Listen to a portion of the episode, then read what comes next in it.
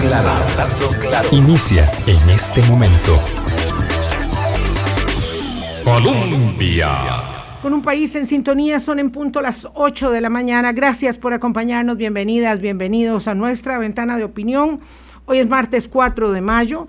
Como ya lo anunciaban nuestros compañeros de noticias, el presidente de la República presenta por obligación eh, establecida en la Constitución Política, el tercer informe, la rendición de cuentas, el tercer informe del Estado de la Nación.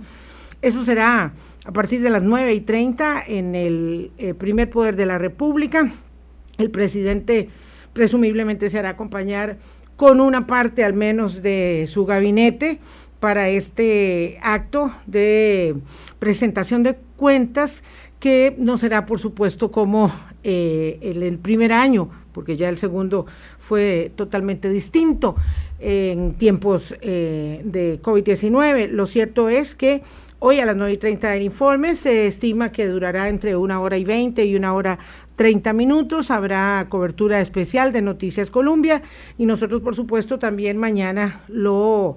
Eh, evaluaremos aquí en el CETI Hablando Claro, como corresponde a una semana intensamente política que no deja de lado el dedo en el reglón sobre el tema que debe ser motivo de primerísima ocupación de nosotros, porque ocuparse, ¿verdad? No solamente preocuparse, implica hacerse parte de las decisiones y de las acciones que vamos llevando adelante para tratar de contener este pico exponencial de crecimiento de casos que nos lleva a una media de 20 muertos diarios y esto no tiene no tiene discusión. Uno puede discutir sobre cuántos casos, si son por análisis directo, si son por nexo, usted puede discutir lo que quiera. A mí no me parece, yo creo que son muchos, me parecen demasiado poco, lo que usted quiera. Pero cuando usted está hablando de las personas que fallecen, son las personas que fallecen, porque si no le puede ir a preguntar a la familia de cada uno si esa cifra corresponde a su papá, a su hermano, a su hijo, a, una persona que, que, ama profundamente. Ama, yo siempre hablo de amar en presente, porque uno no ama, no deja de amar cuando alguien no está. El doctor Marco Vinicio Osa, intensivista del Hospital Calderón Guardia, nos acompaña esta mañana en Hablando Claro, cuando hablamos la última vez, las cosas no estaban tan mal.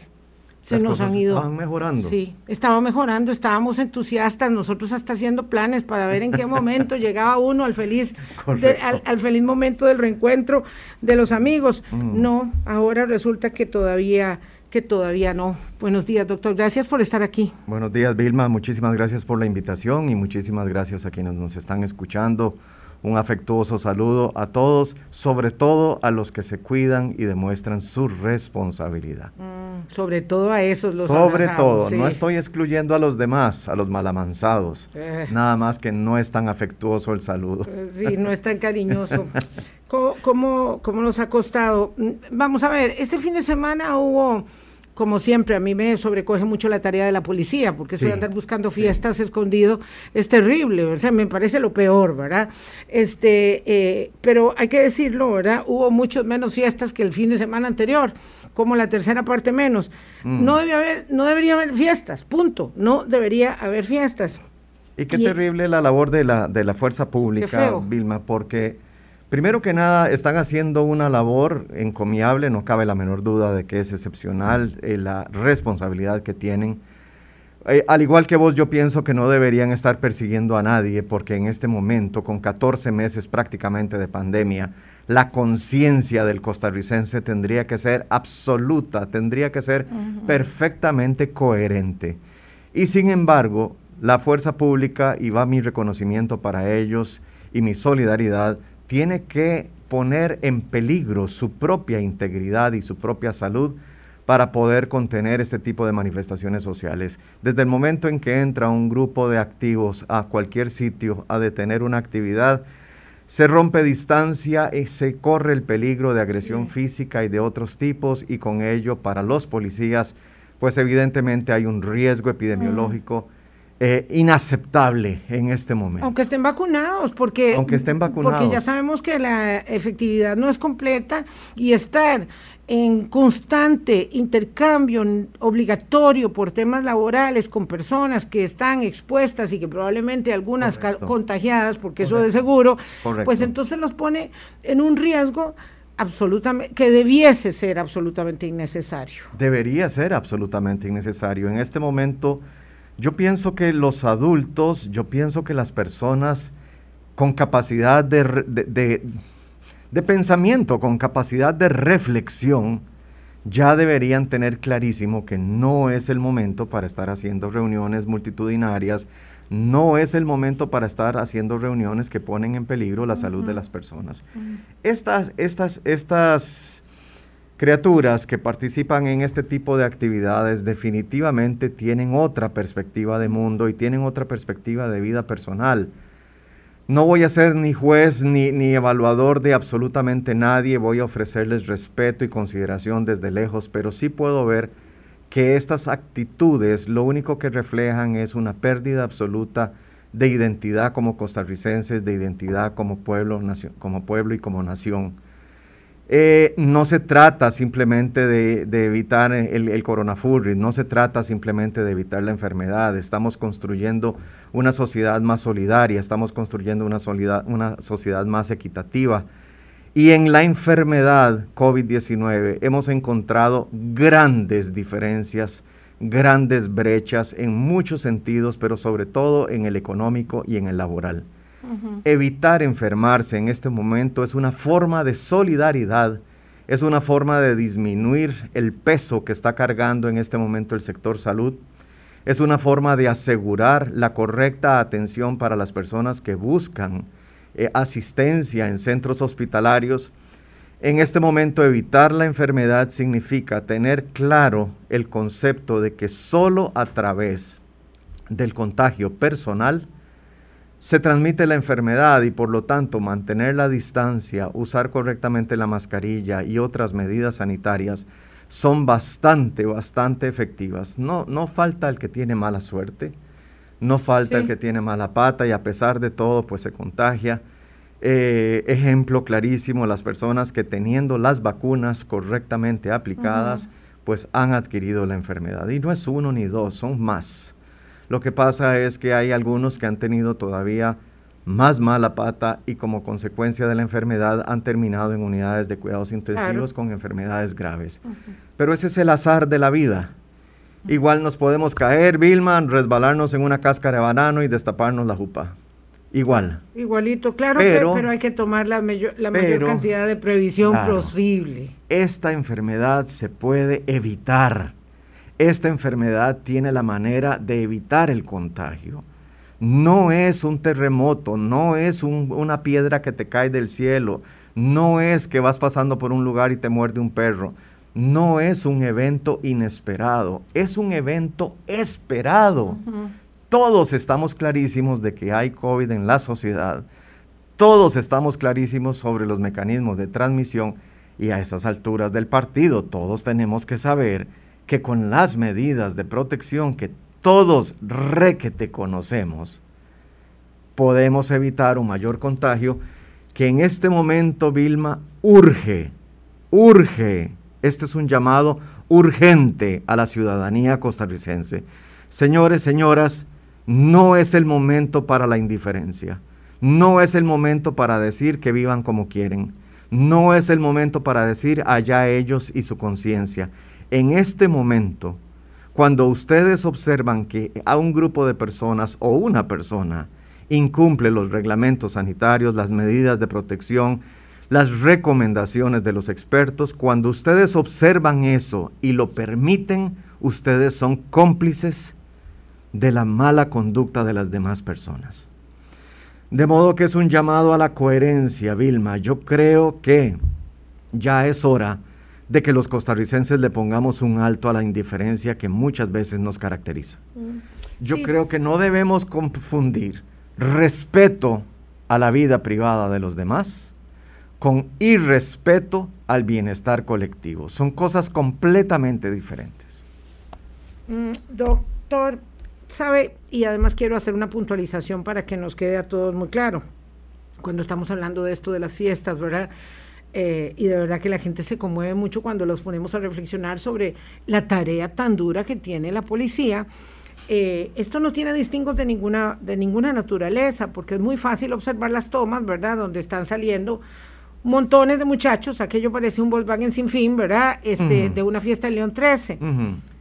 Pero no nos olvidemos que hubo un matrimonio rimbombante, ¿verdad? En una zona, en una finca de Alajuela, donde tenían permiso para 75 y llegaron 350. Y el juez no le permitió a la policía ingresar, porque aquí hay mecanismos y procedimientos que deben ser observados.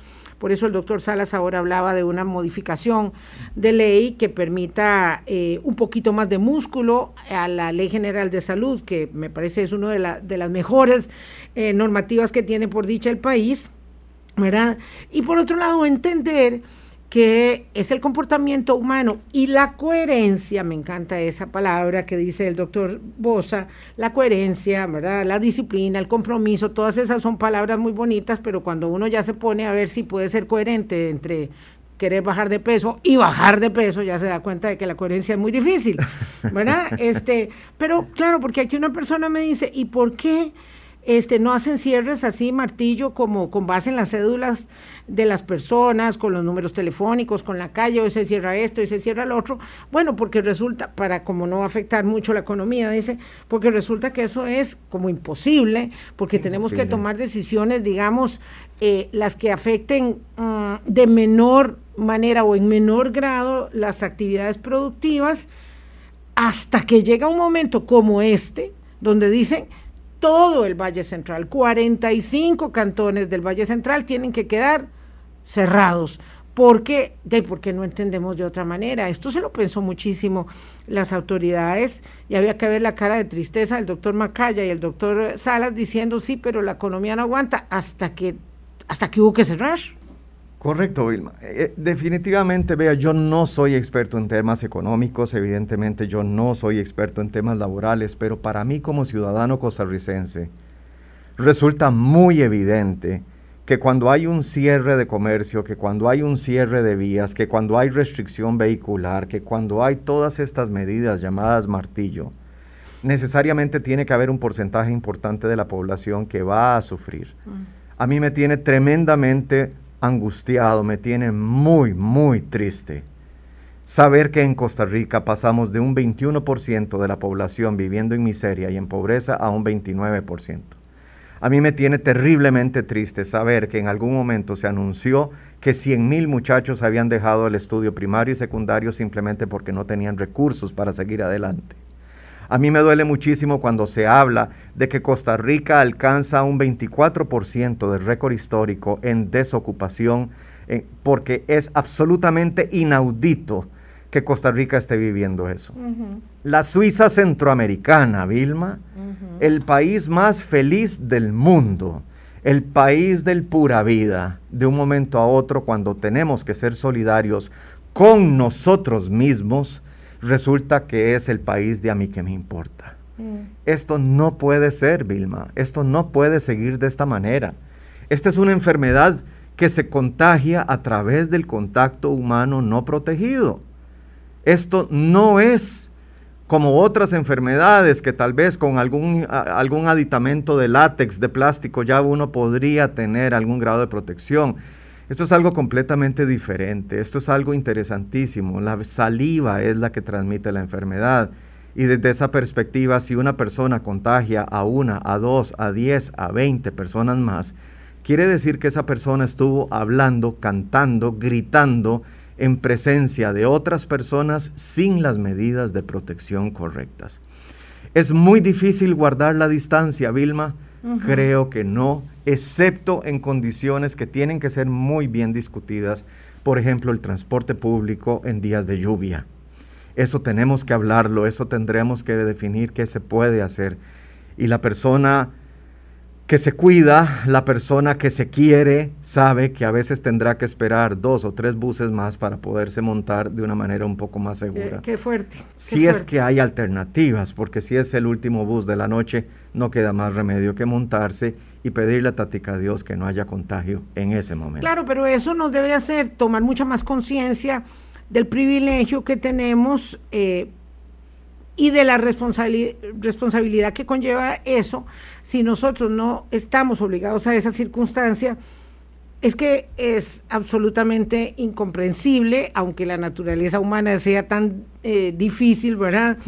Eh, tan compleja, de que sea porque hay una fiesta, de que sea porque yo no me aguante las ganas, digamos, entendiendo, esto hemos hablado miles de veces, que esa naturaleza humana, este, eh, del contacto físico, es, nosotros los latinos somos, somos muy tocones, somos, muy, físicos. somos muy físicos, ¿verdad? Y, qué, belleza, qué dicha. Qué rico, sí, y, cuánto lo añoramos y cuánto lo extrañamos, pero esa circunstancia de, eh, que resulta o que deviene en la obligatoriedad y la inevitable situación de algunos de tener que montarse en un bus cuando está lloviendo con las ventanas cerradas, ¿verdad? Por dicha que ahorita quitaron lo de ir de pie, porque eso a mí me parecía terrible de un, de un nivel a otro. es, cae toda la saliva.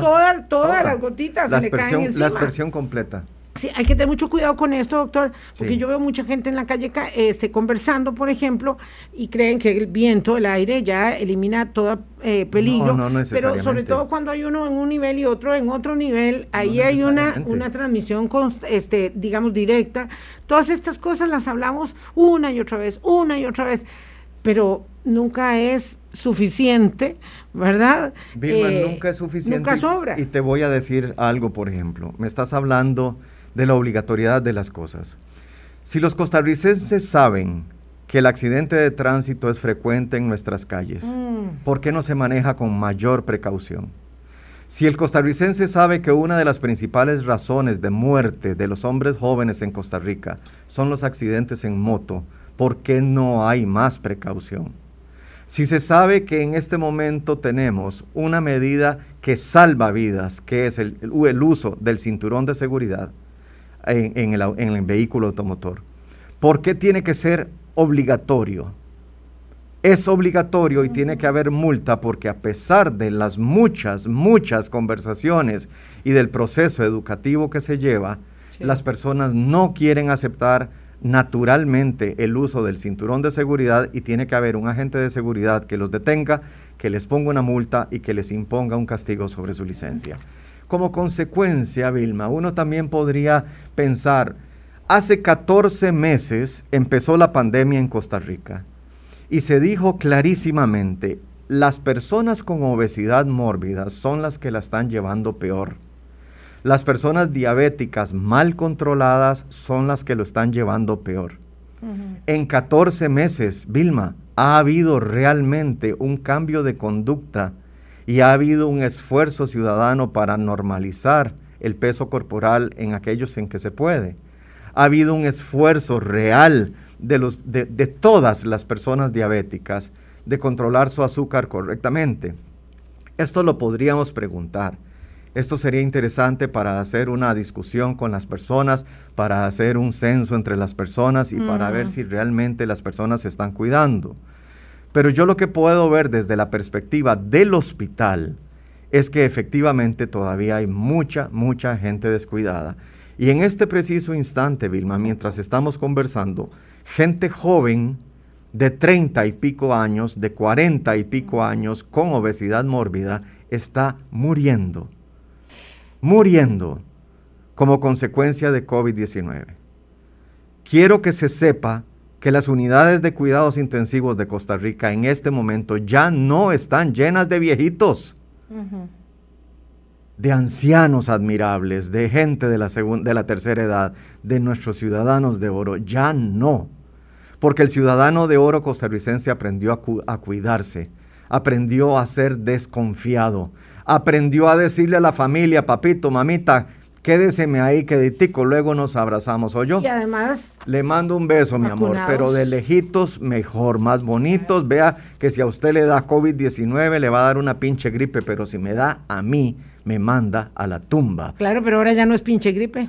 Resulta que ahora Ahora estamos bajando la edad de la pinche gripe y los que están de fiesta en reuniones, en guareras, en clandestinas, en discotecas improvisadas, esos son posiblemente son los que van a tener la pinche gripe, pero en sus familias van a estar los muertos. Vamos a hacer una pausa, 8 o 19 minutos de la mañana. Claro, eh, además, para arriba de 90 años, eh, perdón, de 80 años, hay una cobertura que supera el 90%, en este momento, ¿verdad? Y ahorita ya esa cobertura va alcanzando también a los de 70 años. Sí. Eh, tenemos una aceleración en el nivel de vacunación, en la cantidad y las posibilidades de vacunación como nunca, porque este mes de abril llegaron más vacunas que durante los tres anteriores meses. Entonces eso nos permite acelerar un poco la vacunación, pero el peligro de la saturación, de la tirantez eh, por la puja de eh, las unidades de cuidados críticos, ahí está. 8.20 de la mañana. Gracias a todos por sus comentarios. El doctor recibe muchas felicitaciones y yo me encargo de irle contando en la pausa. Ya vengo. Hablando claro. Colombia. Con un país en sintonía 823. Sí, dice aquí un querido oyente que no me da el nombre. Sí, hasta que hubo que cerrar Doña Vilma.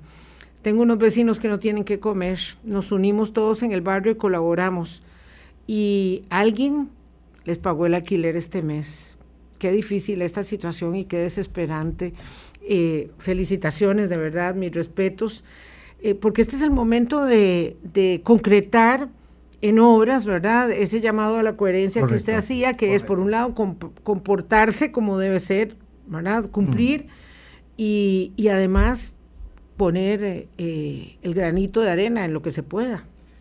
Verás, Vilma, a mí me gusta un poco salirme de mi campo de, pericia, que es la medicina, para incurrir en otros campos en los que tradicionalmente, pues, alguien podría pensar que no me debería meter.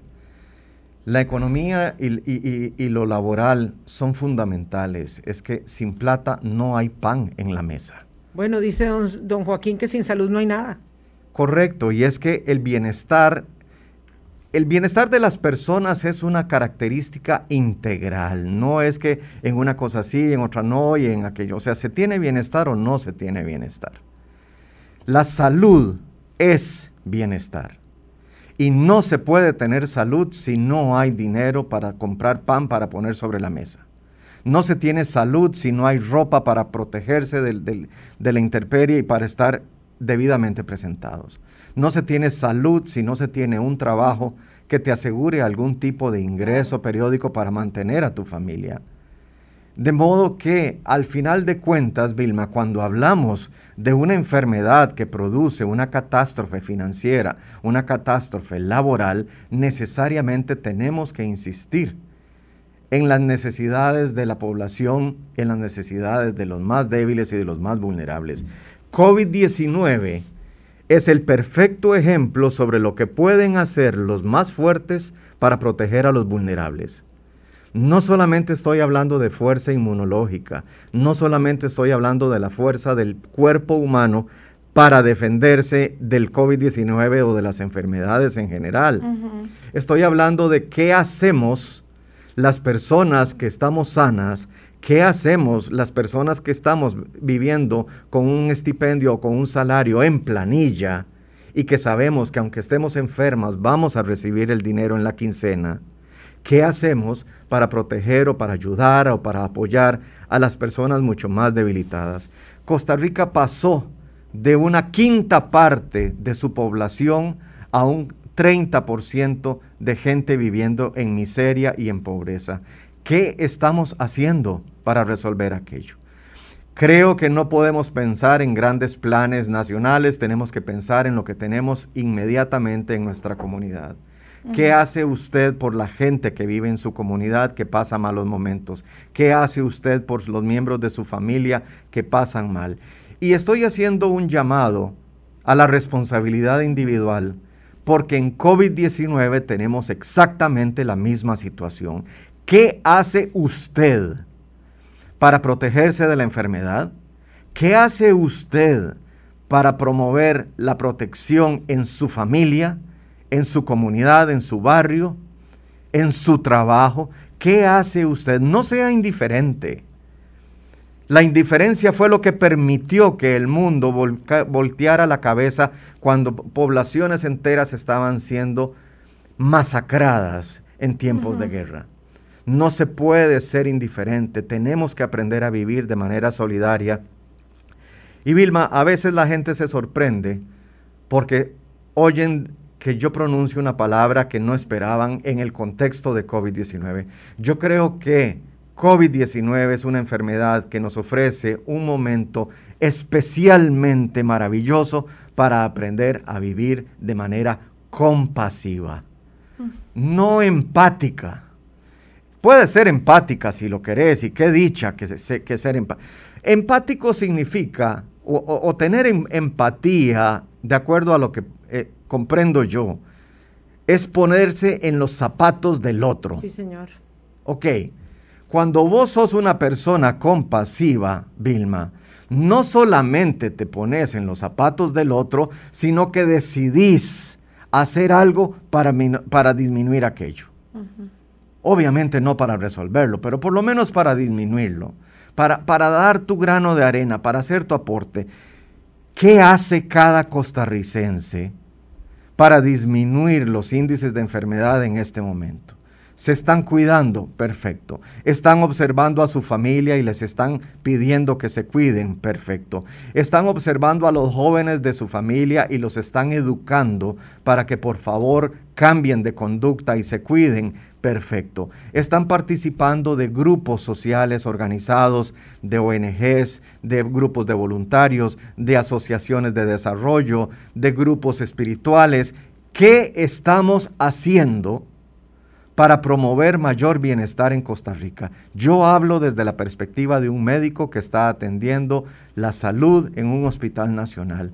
Cada uno de ustedes puede y tiene el poder, la potestad, la posibilidad de hacer cosas increíbles en el círculo en que cada uno de ustedes se desarrolla. Sí, a mí me gusta mucho eh, cuando em, hacemos un ejercicio y se los recomiendo eh, para encontrar el verdadero significado de los términos, porque nosotros expresamos, ¿verdad?, eh, cotidianamente vocablos eh, y a veces esos vocablos están como desprovistos de contenido. Y bueno, claro, esta no es una lección de filología, ni mucho menos, ¿verdad? Ni de filosofía, pero, pero también es, es bueno que, que, podamos hacer eso. Por ejemplo, usted póngase a buscar y ahora es muy fácil porque todo el mundo tiene un teléfono, ¿verdad? Eh, casi, es que no todo el mundo tiene en realidad. Se pone a buscar, el que menos tenga pericia con, con, las herramientas puede buscarse muy fácil ahí en la enciclopedia, que todo lo encuentra, ¿verdad? Eh, por ejemplo, el significado eh, de la compasión. la gente tiene la tentación de creer que la compasión es un sinónimo de la lástima y no tiene nada que ver. No. Es distinto, ¿verdad? Y cuando usted encuentra el significado de la compasión, pero si además se le ocurre agregarle el significado de la compasión según el Dalai Lama, usted va a encontrar unos textos maravillosos que tienen que ver con la, con la, determinación de vivir compasivamente, como dice el doctor Bosa, y además eh, con todas las retribuciones que la compasión genera eh, en nuestras propias vidas, porque además hay una enorme gratificación en ello, pero igual con el compromiso, igual con la disciplina, igual con la coherencia, igual con la congruencia, para, digamos, dotar de significado nuevamente, y este es el momento, porque si no, ¿cuándo? a esas palabras que se vacían de contenido, porque uno habla, por ejemplo, de amor, y sabe muy bonito hablar de amor, pero si yo no estoy haciendo lo que debo en términos de mi comportamiento, pues yo no creo que esté demostrando amar a nadie. La mayoría de los textos educativos de la, de la edad de las luces, de la iluminación, Vilma, hace 300, 400 años probablemente, buscaban la forma de hacer que las personas adquirieran sabiduría. Parecía ser que la sabiduría era la meta de aquella época. Ahora las cosas han cambiado inmensamente. Sabiduría tenemos todos de alguna manera y como lo acabas de decir, tenemos en este momento la biblioteca más grande del mm. mundo en nuestra mano y para el que sabe usar la herramienta correctamente, se abre un mundo de posibilidades en donde también tiene que prevalecer el sentido común y el buen juicio, porque si hay libros maravillosos en esta biblioteca llamada Internet, también hay unas publicaciones que lo único que hacen es destruir al ser humano y a sus mejores principios éticos y morales. Desde esa perspectiva, la búsqueda de la sabiduría culminó con una época eh, científica que se llamaba el positivismo, científico-filosófica, que decía que la ciencia era la solución para todos nuestros males. Y vos ves, Vilma, cómo todavía con COVID-19 la gente busca la ciencia para proponer una cura absoluta de COVID-19. La gente piensa que los hospitales con sus ventiladores y con sus monitores van a ser la solución. La gente puede pensar también que la ciencia médica tiene la solución. La, la gente también puede pensar que son los medicamentos, los antiinflamatorios, los anti todo que han propuesto para COVID-19, los que van a resolver el problema social de COVID-19. En algún momento juramos por la hidroxicloroquina, pensamos en la vitamina C, en la vitamina D, en la vitamina A, en algún momento empezamos a hablar de algunos antiparasitarios, en algún momento alguien propuso mil cosas, Vilma. La ciencia no ha resuelto el problema de COVID-19. Todavía no. Entonces surge un nuevo actor, la vacuna. Con la vacuna nos vamos a curar todos, con la vacuna vamos a desarrollar inmunidad contra COVID-19, con la vacuna ya estamos protegidos. Señores, no, con la vacuna no se resolvió el problema de COVID aún. Con la vacuna no se resuelve el problema social COVID-19. Con la vacuna no se resuelven nuestros problemas económicos y nuestros problemas laborales. Esta época no es una época para pensar que la ciencia lo va a resolver todo. Esta es la época para saber muy profundo en el corazón de las personas que es el amor el que va a resolver todo. Y perdonen si sueno un poquito idealista. No estoy hablando de amor del 14 de septiembre, ni estoy hablando del amor de regalar un peluche con un globo de, corazón. Estoy hablando de solidaridad social esa forma de amor. Estoy hablando de respeto, estoy hablando de compasión, estoy hablando de sentir que uno puede ser la diferencia en su familia, en su barrio, en su propia vida, en relación con una enfermedad que se transmite por contagio de persona a persona. Si la persona enferma no entra en contacto con una persona sana, no puede haber contagio no puede haber contagio. Desde esa perspectiva, Vilma, entonces, lo mejor que podemos hacer es aprender a amar a los demás, aprender a respetar a los demás, ser solidarios y recordar algo muy interesante. El amor al prójimo es una de las cosas que se nos pide y la Caja del Seguro Social en su 80 aniversario sigue siendo una institución solidaria que promueve el respeto y el interés por el bienestar de los demás. Y yo quisiera pensar que Costa Rica se siente orgullosa de la caja del Seguro Social y de los principios que defiende. Sí, vamos a hacer una pausa, doctor, 8.35 de la mañana. El tema tiene que ver, este, por supuesto, mezclamos nuestras eh, elaboraciones para obtener de ello una lección, ¿verdad? Una enseñanza que nos permita reflexionar y actuar en consecuencia. Pero el tema tiene que ver con, con cifras crudas y rudas, ¿verdad? Ya decíamos, y cada día mueren 20 personas en promedio. Y hace dos meses, en febrero, estaba muriendo 5 personas diarias, mm. pues ¿qué es lo que vemos? Un incremento. Cuatro veces eso. Cuatro veces. 20 personas diarias pierden la vida porque alguien los contagió. Claro, entonces, de eso estamos hablando. Aquí alguien está diciendo que, es que tiene un sobrino que, de, que, que no cree en el tema, que los números los inventa el gobierno y como se los dije antes, el gobierno no inventa muertos. No se pueden inventar muertos. Usted puede decir que las cifras de contagio no le parecen. Pero bueno, es que esa es su opinión, pero su opinión no son los hechos científicos. Este, tengo aquí un mensaje que sí, que sí, que se me, que se me, eh, se me hiela la sangre Dice que, me dice un economista muy cercano, según mis proyecciones, hoy vamos a tener más de 3.300 casos nuevos. Esto tomando en cuenta la tendencia de casos de los últimos seis martes con respecto a los lunes. Entonces, Dios mío, o sea, pues que si sean 3.300 o que sean 3.000, ya son cifras muy elevadas de contagio diario, lo que significa que evidentemente este pequeño martillo que tenemos, porque no es cierto que el gobierno, como dice aquí otra persona, sea indiferente porque cierra negocios antojadizamente sin ningún criterio científico.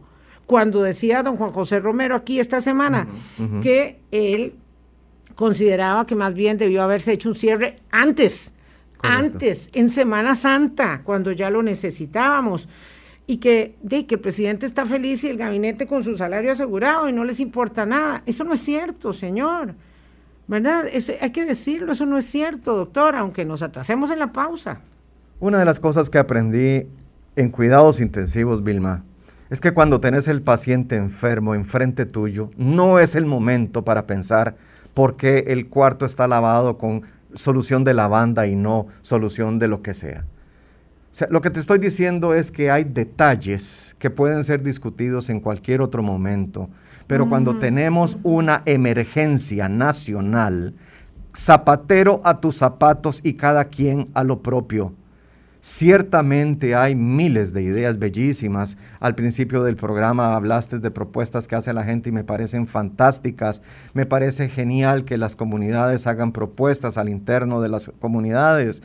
Me parece genial que las familias busquen la forma de organizarse en torno al tema COVID y que tomen sus propias medidas que desarrollen un gabinete para poner los zapatitos afuera de la casa, que pongan una ducha portátil a la entrada para poderse bañar cuando trabajan en hospitales altamente contaminados y prefieren bañarse en la calle antes de entrar a la casa para no contagiar a la familia. Me parece que podemos hablar infinitamente de todas las medidas que es prudente adoptar. Mm. Ya para eso existe un grupo de profesionales dedicados a buscar alternativas y el pueblo tiene la potestad de mandarles notas, mensajes y lo que sea para retroalimentarlos. Yo lo que hago es un llamado al individuo. Yo lo que hago es un llamado a los abuelos. ¿Dónde están los abuelos de Costa Rica? Encerrados en un cuarto asustados. Bueno, señores, sus hijos están organizando fiestas y reuniones de una manera completamente irregular y no se confíen en la vacuna que se les puso. Por favor, no se confíen, hagan algo. Señores padres de familia, ¿dónde están ustedes? ¿Dónde están? Sus hijos andan en las calles de, de la República, en fiestas y en vacilones, en un momento en el que necesitamos solidaridad. ¿Quieren hacer vacilones? Perfecto. ¿Quieren contar chiles? Genial, cuéntenme uno bueno. Pero en este momento necesitamos proteger a nuestra población y si para ello tenemos que mantener la distancia, mantengamos la distancia física, usemos correctamente la mascarilla, lavémonos las manos. No es difícil. Lo que sí es muy difícil es que cada uno de nosotros desarrolle la voluntad de hacer las cosas bien por el bien de la colectividad. Sí. Y no trasladarle responsabilidades a nadie. Es que esto no se trata del gobierno del gobierno de turno. Papi, gobierno está muy ocupado. Papi, deme de comer. Papi, deme plata. Papi, resuelva. Vilma, con todo respeto, hay cosas que el gobierno tiene que resolver, pero también hay cosas que el ciudadano tiene que resolver. No podemos trasladarle todas las responsabilidades al gobierno. No se trata de buscar un hermanillo mayor que venga a defendernos. Algunos temas sí son gubernamentales, pero la conducta irregular de ciudadanos que contagian a otros ciudadanos es también una responsabilidad individual, es una responsabilidad de las familias, es una responsabilidad de las comunidades. Como dice don Juan Vargas, qué, qué difícil, ¿verdad? Por Dios, si el gobierno cierra es culpable y si el gobierno no cierra también tiene la culpa. es muy fácil trasladarle la culpa a otros. 841, ya volvemos. Hablando claro. Colombia con un país en sintonía 845. Bueno, vamos a, nosotros aquí no estamos soslayando. aristas eh, complejas y le vamos a poner una difícil al doctor. Eh, claro que me preocupa la pandemia, ¿verdad? Dice una persona aquí. Yo no entiendo por qué no permiten los partidos de primera división y todavía no han cerrado las clases presenciales, las pocas que, hay eh, presenciales, porque estamos en curso híbrido. Entonces esto me pone en el tapete, gracias a este oyente, eh, un asunto complejo. La UNAFUT no está contenta porque no le permiten jugar fútbol esta semana dos partidos tuvieron que cancelar. De alguna manera ellos no se sintieron involucrados en el martillo eh, del, Valle, del Valle Central, de los 45 cantones, y entonces están, digamos, en desacuerdo con la medida. Eso primero. Mm. que todo esto me recuerda, Vilma, lo que estaba sucediendo dentro de los hospitales hace bastantes meses, porque si hay un mensaje que tiene que quedar muy claro, tiene que calar muy hondo en la población en este momento, es que burbuja es el grupo de personas que viven bajo mi mismo techo. Independientemente del grado de compromiso que pueda tener una empresa o una institución en relación con el bienestar de sus miembros, lo que está muy claro es que las personas que viven en hogares diferentes y que duermen en lugares diferentes, compartiendo techo con otras personas, no son burbuja en su sitio de trabajo, no son burbuja con sus compañeros.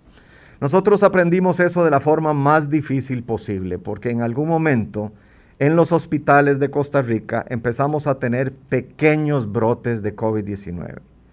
Y la razón de esto fue porque había gente que pensaba que con el uso de la mascarilla, que con el uso del alcohol gel, ya todo estaba resuelto y desafortunadamente la realidad tocó a nuestras puertas y nos hizo ver que por más que te cuides, siempre hay un miembro del equipo de trabajo que tiene necesidades afectivas diferentes y se va a alguna reunión, hacen fiestas de cumpleaños, fiestas de, matrimonios, fiestas de, eh, baby shower, de estas despedidas de soltera, eh, celebración de nacimientos, etc.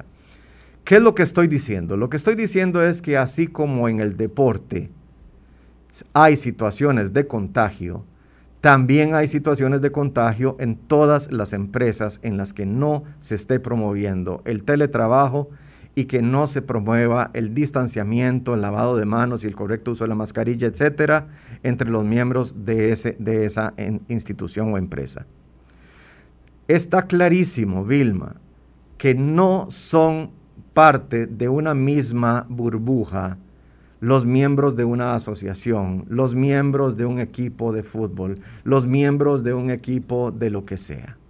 No son parte de una misma burbuja, excepto que estas personas se vayan a vivir todas a la misma casa, como sucedió, por ejemplo, con algunos miembros del personal de, enfermería del Hospital Calderón Guardia en el momento más difícil de la pandemia del año pasado, que era mucho menor a este que estamos viviendo en este momento.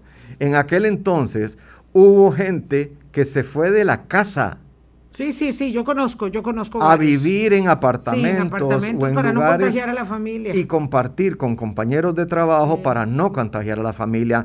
Profesionales de la salud que dijeron, en casa tengo a mamá y a papá que tienen 80 años de edad, o tengo al abuelo de más de 90, y yo no me puedo permitir llevar el contagio a la casa creo que ya está claro que hemos tenido empresas con brotes de COVID-19, hemos tenido escuelas, hemos tenido industrias, hemos tenido equipos deportivos, hemos tenido gremios importantes con brotes de COVID-19. Todo esto demuestra, Vilma, que encontrar respuestas que sean válidas para todos los grupos son, es muy difícil. Es muy difícil.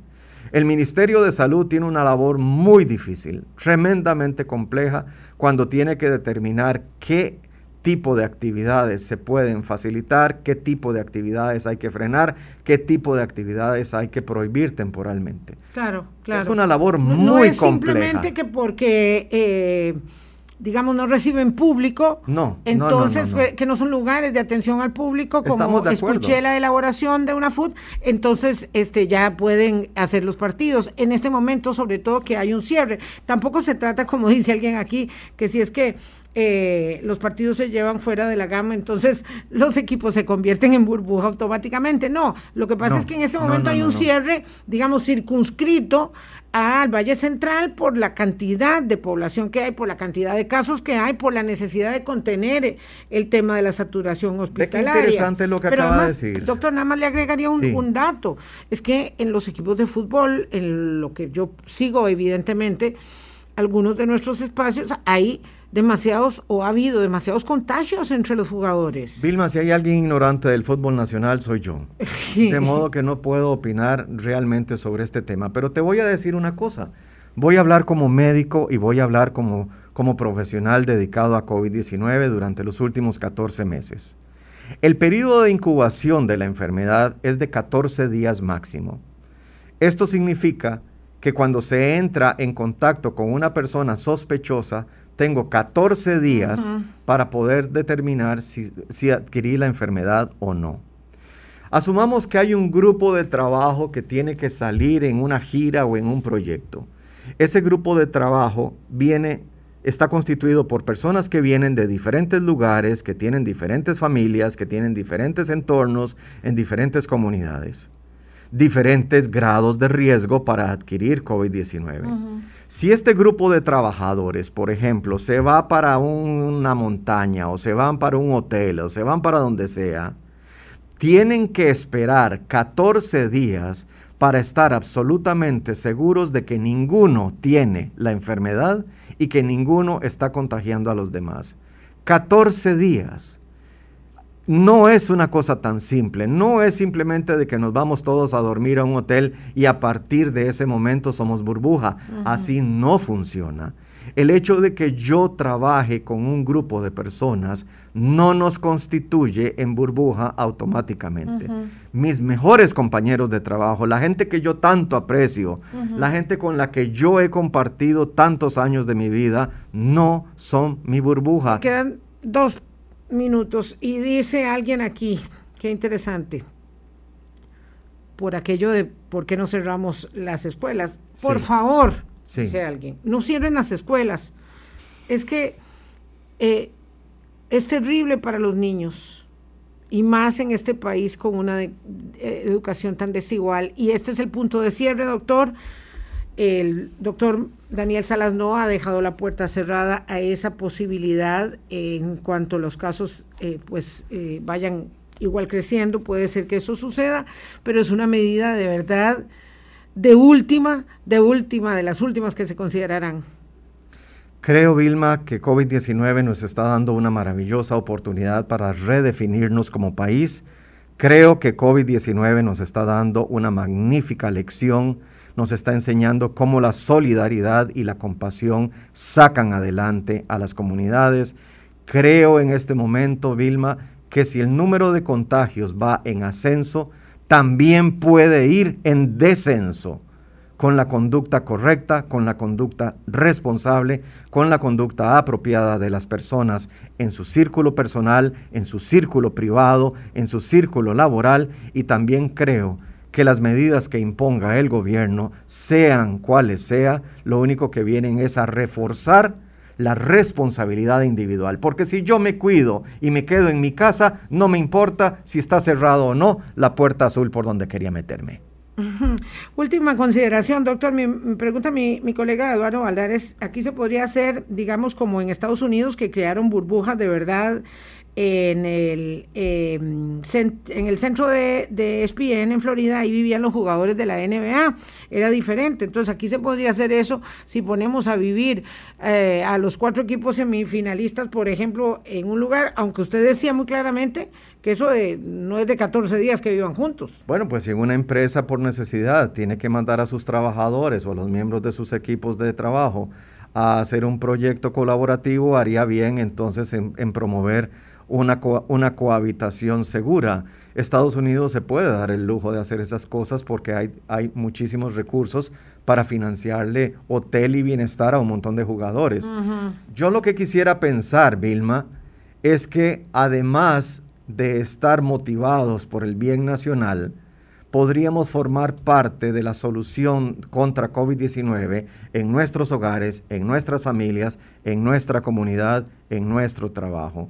Si además de eso tenemos el placer de observar a nuestros jugadores favoritos metiendo goles o haciendo cosas maravillosas en, donde sea, pues qué dicha, qué dicha. Pero en este momento lo que tenemos enfrente, Vilma, es una de las peores catástrofes sanitarias de Costa Rica, con hospitales nacionales saturados y Vilma, con las unidades de cuidados intensivos del Calderón Guardia absolutamente llenas la unidad de cuidados intensivos del San Juan de Dios absolutamente lleno. En este momento, si alguien se agrava, tendrá que ser atendido en otro sector del hospital. A nadie se le va a negar atención, a todos se les va a dar el cuidado que merecen, pero no en el sitio donde deberían estar. Claro, ¿cómo nos cuesta, como dice José Luis, pensar en clave colectiva, verdad? En clave colectiva y no perder de vista cuál es eh, el objetivo mayor que tiene que ver con eh, la saturación de las camas de cuidados intensivos. Eh, ojalá que no sea cierto lo que dice mi querido economista de 3.300 casos para esta semana y más como un, día como hoy. Vamos a ver, esperemos las cifras de la tarde. A las 9.30 el presidente de la República con su tercer informe de rendición de cuentas, transmisión de Columbia Noticias. Mañana lo evaluamos también aquí en Hablando Claro. Doctor, buen día, gracias. Muchísimas gracias, Vilma. Un buen día para todos, que sea un bonito día. Cuídense mucho. Hablando claro, hablando claro.